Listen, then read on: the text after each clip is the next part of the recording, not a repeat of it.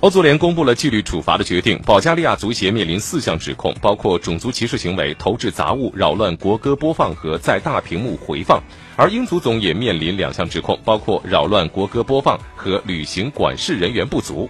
在英格兰和保加利亚的比赛当中，看台上有主队球迷做出猴子叫、纳粹手势等种族歧视的行为，媒体大规模报道事后的。一个事件持续发酵，包括保加利亚总理、欧足联主席均出面谴责该行为。保加利亚的足协主席因故辞职。欧足联道德纪律机构将处理这些指控，会议的具体日期还没有确定。欧足联。